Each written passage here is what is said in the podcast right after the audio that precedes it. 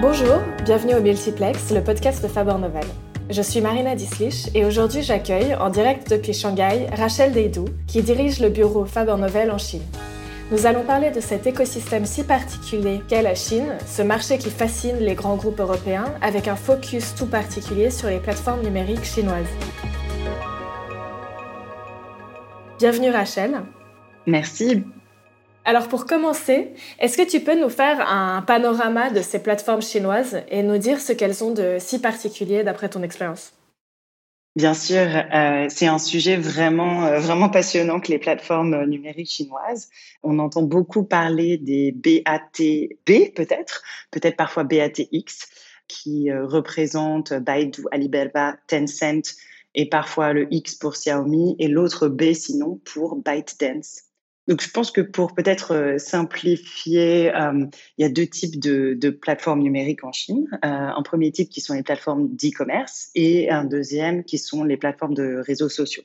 Et euh, dans les grands acteurs de l'e-commerce, il y a évidemment Alibaba avec ses deux plus grosses plateformes qui sont Tmall et Taobao. Et c'est, euh, tu l'as mentionné aussi, Marina, euh, des chiffres qui donnent un peu le tournis. Euh, on a plus de 800 millions d'utilisateurs actifs par mois, par exemple, sur la plateforme Taobao. Donc, la majorité de l'e-commerce en Chine est consolidée autour de l'écosystème Alibaba.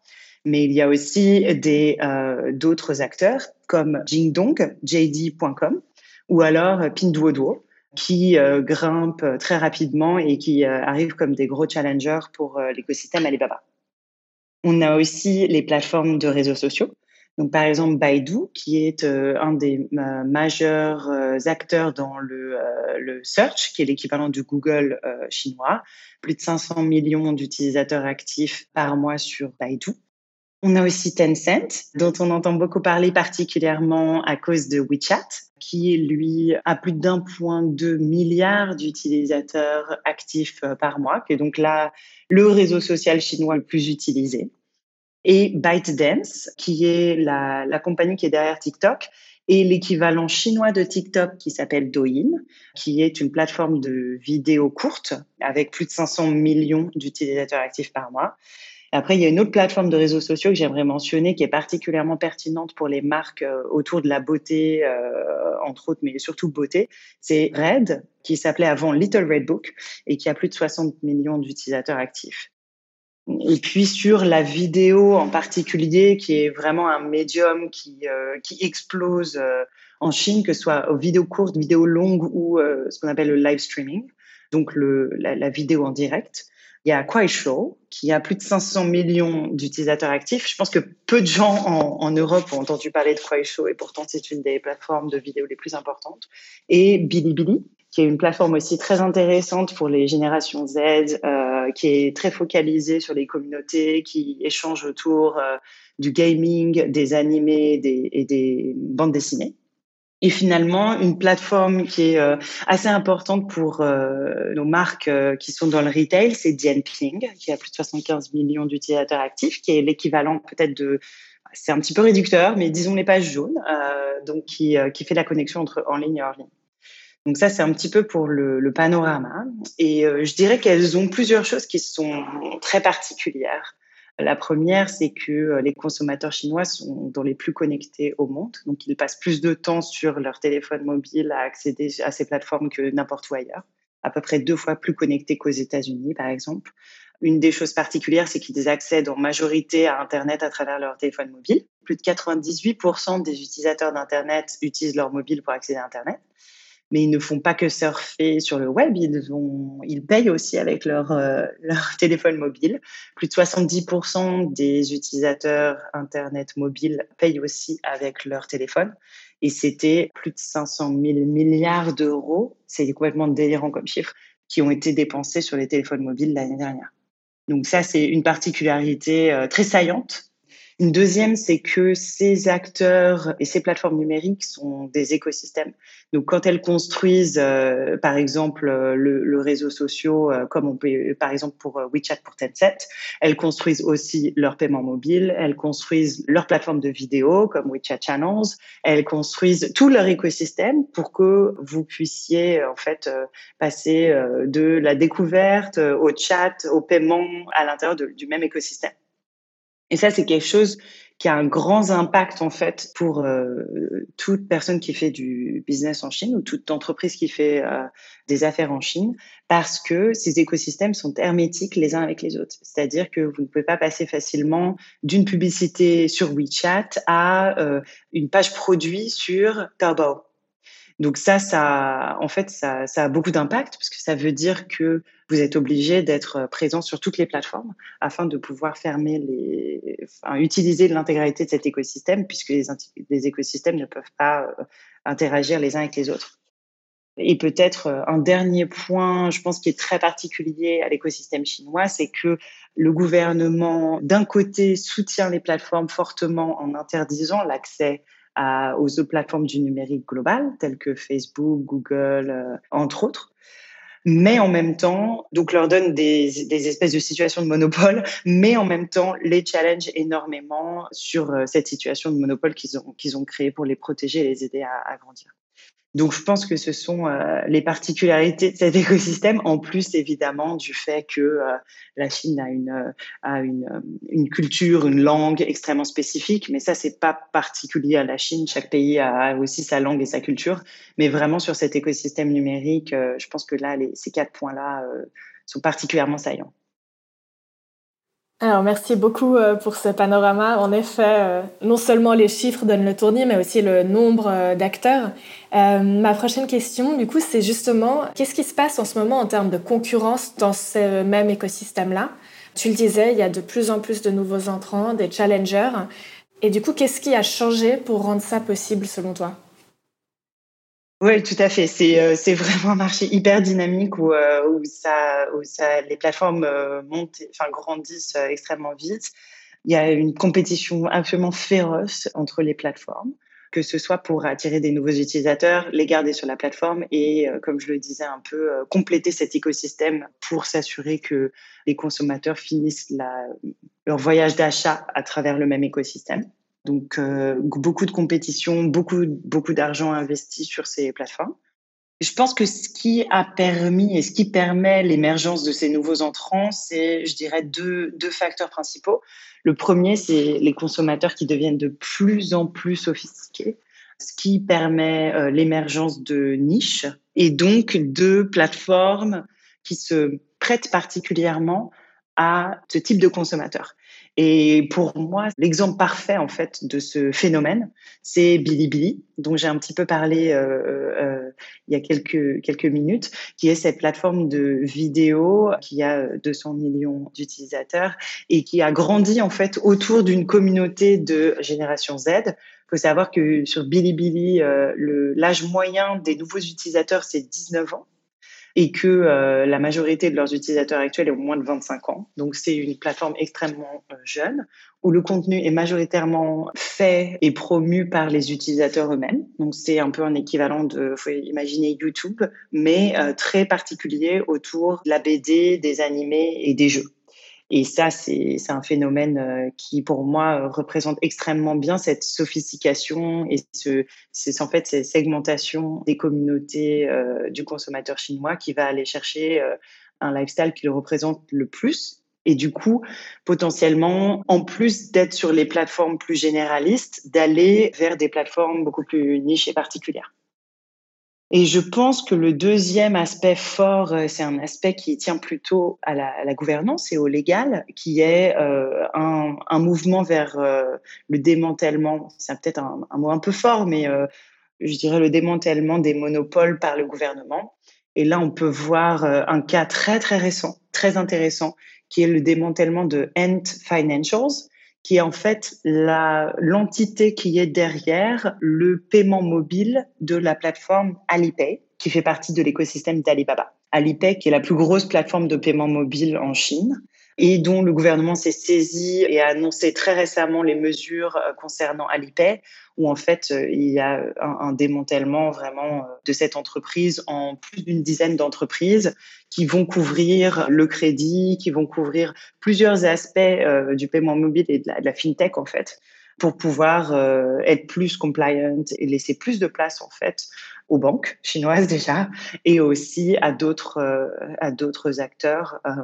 il y a plus de 13 acteurs du, de la fintech qui, qui vont passer aussi par ce par ce processus de, démantèlement à la suite d'Ent Financials. Donc, je pense que c'est vraiment les deux éléments qui, qui, qui, qui, promeuvent la, la diversification de cet écosystème numérique chinois qui jusqu'à présent était vraiment est vraiment très très très concentré en fait, extrêmement concentré. Et tu parlais de la sophistication et, des changements euh, ou de nouveaux usages. Est-ce que la crise, qui a été beaucoup plus courte euh, en Chine que chez nous, est-ce qu'elle a eu un impact sur tous ces business, sur les différents usages justement? Bien entendu, oui, bien sûr. Au, premier semestre de l'année dernière, pour la première fois depuis les années 70, l'économie chinoise a été en récession. Donc ça a été un choc énorme pour cette économie qui a grandi euh, à deux chiffres sur les 40 euh, dernières années. On voit une belle reprise qui, euh, qui tire la croissance mondiale, je dirais, aujourd'hui. Il me semble qu'il y a eu plusieurs phases avec plusieurs changements dans les usages. La première phase qui a été autour du confinement, la Chine a été le premier pays à être confiné en février de l'année dernière. Donc là, on a vu à peu près les mêmes tendances qu'on a pu voir partout ailleurs. Euh, encore plus accélération d'utilisation du numérique pour le travail, pour les loisirs, pour la communication entre les familles. On a vu beaucoup plus de self-care et de son environnement. Et l'achat en live stream a été encore plus accéléré qu'il l'était et a vraiment explosé sur cette période-là. Ensuite, il y a eu une période plus de reprise domestique, je dirais, qui a été fortement soutenue par le gouvernement et qui continue d'être soutenue par le gouvernement. Par exemple, on est en fait techniquement en vacances en Chine ces jours-ci à cause des vacances du, du 1er mai.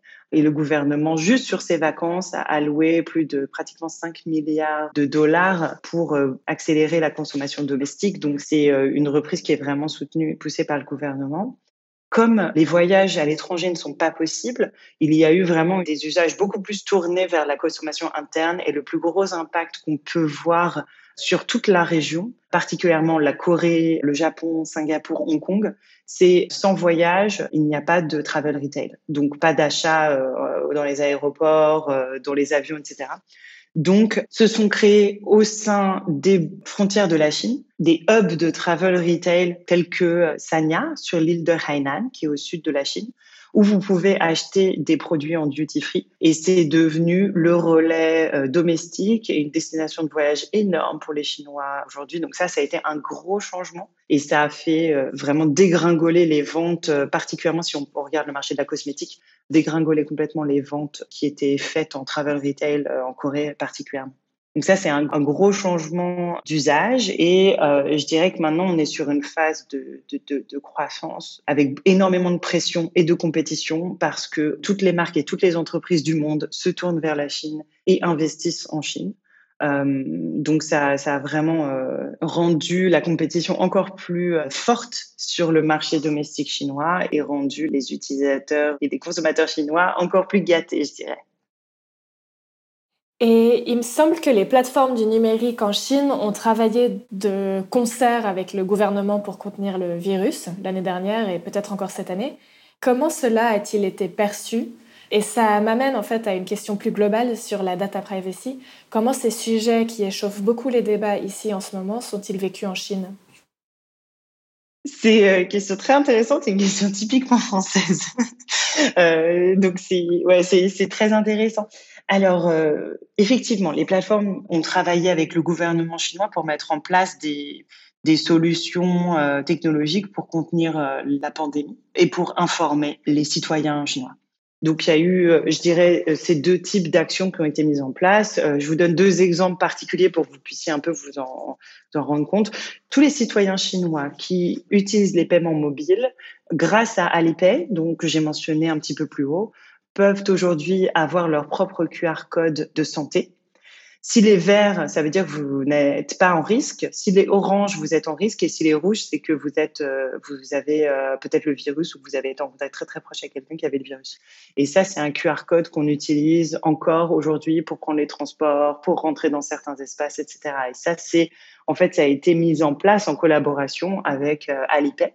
WeChat en a un aussi Donc ça, c'est, ça a été vraiment quelque chose qui a été mis en place pour contenir et prévenir l'épidémie, la contagion. On a vu aussi plutôt sur la partie communication, WeChat euh, qui a développé des, des mini-programmes comme des mini-apps qui permettait de localiser les cas et de savoir autour de vous combien de cas vous aviez. Et ça, donc, c'était plutôt sur le côté information. Et les gouvernements chinois ont massivement utilisé les réseaux sociaux afin de communiquer avec la population sur les gestes barrières, sur euh, les, les comportements à adopter. Et ça, ça a été en majorité extrêmement bien perçu par la population locale qui a vu une manière extrêmement euh, pratique de s'informer et de se protéger et qui euh, était très contente d'avoir accès à ces informations en temps réel euh, et qui a trouvé que le gouvernement, en règle générale, que le gouvernement chinois avait très bien réagi à la crise. Sur euh, cette question de la data privacy, contrairement à ce qu'on peut imaginer en Europe et en France, en fait, la loi est encore plus restrictive au niveau de ce que les entreprises peuvent faire de la donnée personnelle des utilisateurs en Chine. Par exemple, toute la donnée concernant des citoyens chinois doit être enregistrée et gardée sur le sol chinois avec des serveurs chinois. Donc ça, c'est quelque chose qui, euh, qui est important à, savoir. La, législation, en fait, elle est, elle est plus stricte que euh, GDPR en Europe. On voit aussi que les consommateurs chinois y prêtent de plus en plus attention. Sur un, questionnaire récent, on a vu que c'était dans les cinq plus gros craintes des internautes chinois, euh, dans les cinq plus grandes, il y avait la data privacy. En réalité, dans la vie de tous les jours, les consommateurs attendent des plateformes énormément de praticité. Donc la praticité prime par rapport à la donnée personnelle, c'est-à-dire si je te donne de la donnée mais que tu rends le produit ou le service plus efficace, je suis prêt en échange à donner plus de données. Donc il a de la praticité derrière. Les plateformes n'en abusent pas énormément. Je vous donne un exemple. Vous voyez, sur WeChat, vous pouvez faire ce qu'on appelle un social login, c'est-à-dire vous enregistrer sur des plateformes tiers en utilisant vos identifiants WeChat. C'est la même chose que fait Facebook. Et si vous regardez à l'arrière sur euh, l'API de WeChat, c'est-à-dire les informations que WeChat va prendre du site tiers, il y a à peu près un tiers des informations que Facebook prendrait du site tiers. Donc, euh, en fait, même les plateformes elles-mêmes prennent moins d'informations que certaines plateformes européennes. Ça, c'est quelque chose qui est peut-être pas très bien perçu en Europe. Et euh, finalement, évidemment, il y a quelque chose à, vraiment garder en tête, c'est que ces lois-là ne s'appliquent pas aux entités gouvernementales, qui lui a accès euh, privilégié aux données sans restriction. Merci pour ta réponse et on arrive déjà à ma dernière question. La Chine est un des premiers marchés mondiaux avec toujours plus de consommateurs, toujours plus de technologies. Comment faut-il l'aborder en tant que marque étrangère? Faut-il s'implanter sur place? Si oui, comment? Et par quoi commencer? La question qui est sur toutes les lèvres, tu as raison de la poser. C'est une question qui est de plus en plus stratégique dans le contexte actuel. Euh, ce serait euh, compliqué de répondre euh, en, quelques mots, mais, peut-être euh, quelques éléments. D'abord, vraiment avoir une équipe en Chine continentale, ne pas penser qu'on peut gérer la Chine continentale depuis Hong Kong ou Singapour, sont des marchés complètement différents. Euh, il faut vraiment avoir une équipe basée en Chine continentale et autant que possible des équipes chinoises qui comprennent vraiment bien l'écosystème et les consommateurs. Parce que, euh, comme on en a pas mal parlé, c'est tellement particulier qu'il vaut mieux euh, travailler avec des, avec des équipes chinoises. Un deuxième élément, peut-être, c'est un élément autour du budget et de l'investissement. Comme on le disait, c'est un marché très très concurrentiel. Le coût d'acquisition des consommateurs est un des plus chers du monde et il ne cesse de grandir. On parlait avec un de nos clients qui est dans la beauté qui nous avait dit, qui nous a partagé ces, chiffres. Leur dépense sur l'écosystème Alibaba a vu 70% d'augmentation sur les quelques dernières années. Leurs ventes, malheureusement, n'ont pas augmenté 70%, mais en tout cas, les coûts liées à la publicité au sein de l'écosystème e-commerce d'Alibaba ont énormément augmenté c'est le cas pour toutes les plateformes en fait. Il y a une compétition absolument énorme qui a été encore renforcée par la situation actuelle, y compris avec des marques ou des entreprises qui sont peut-être pas du tout vos concurrents sur d'autres marchés, comme des marques coréennes, des marques japonaises et de plus en plus des marques chinoises. Ça se voit particulièrement sur la beauté. Aujourd'hui, les marques de beauté qui se vendent le plus en Chine sont des marques chinoises, pas des marques étrangères. Ensuite, je dirais que il vous faut des produits très sophistiqués et beaucoup de nouveautés. les consommateurs sont extrêmement gâtés, ils ont l'embarras du choix et leurs préférences ne sont pas encore fixées. Donc, ils ont besoin vraiment de beaucoup de nouveautés et pas mal d'éducation afin de, de, se, de se créer leur propre, euh, voilà, leur propre marque favorite. Et quand on parle d'embarras du choix, euh, on parlait avec une des marques euh, du groupe L'Oréal récemment qui nous racontait que dans la catégorie des masques, par exemple, il y a plus de 2000 marques par an qui rentrent sur la catégorie en Chine. 2000 marques par an. Donc la compétition est vraiment féroce. Comme on l'a compris, c'est un marché qui est très très numérique, euh, très très mobile. Donc euh, il faut absolument que vous soyez euh, présent sur les, plateformes les plus importantes et que vous offriez des expériences numériques à la pointe. En fait, il est probable que la Chine soit le marché le plus en avance sur le numérique au monde et que ce soit un endroit où vous puissiez tester des concepts que vous déploierez plus tard sur d'autres marchés. Donc ça, c'est vraiment quelques mots, peut-être quelques indications pour euh, se lancer et réussir euh, ici. Et puis, euh, ben, on accompagne énormément de marques à se lancer ou à accélérer en Chine. Donc, évidemment, n'hésitez pas à nous contacter. Merci beaucoup Rachel. C'était super intéressant comme échange. Alors en effet, comme tu viens de le dire, euh, n'hésitez pas à nous contacter à multiplex@fabernovel.com si vous voulez prendre contact avec, euh, avec Rachel pour poursuivre ces échanges. On vous mettra en relation avec plaisir. Merci à vous tous de nous avoir écoutés. On se retrouve dans deux semaines pour un nouvel épisode du Multiplex.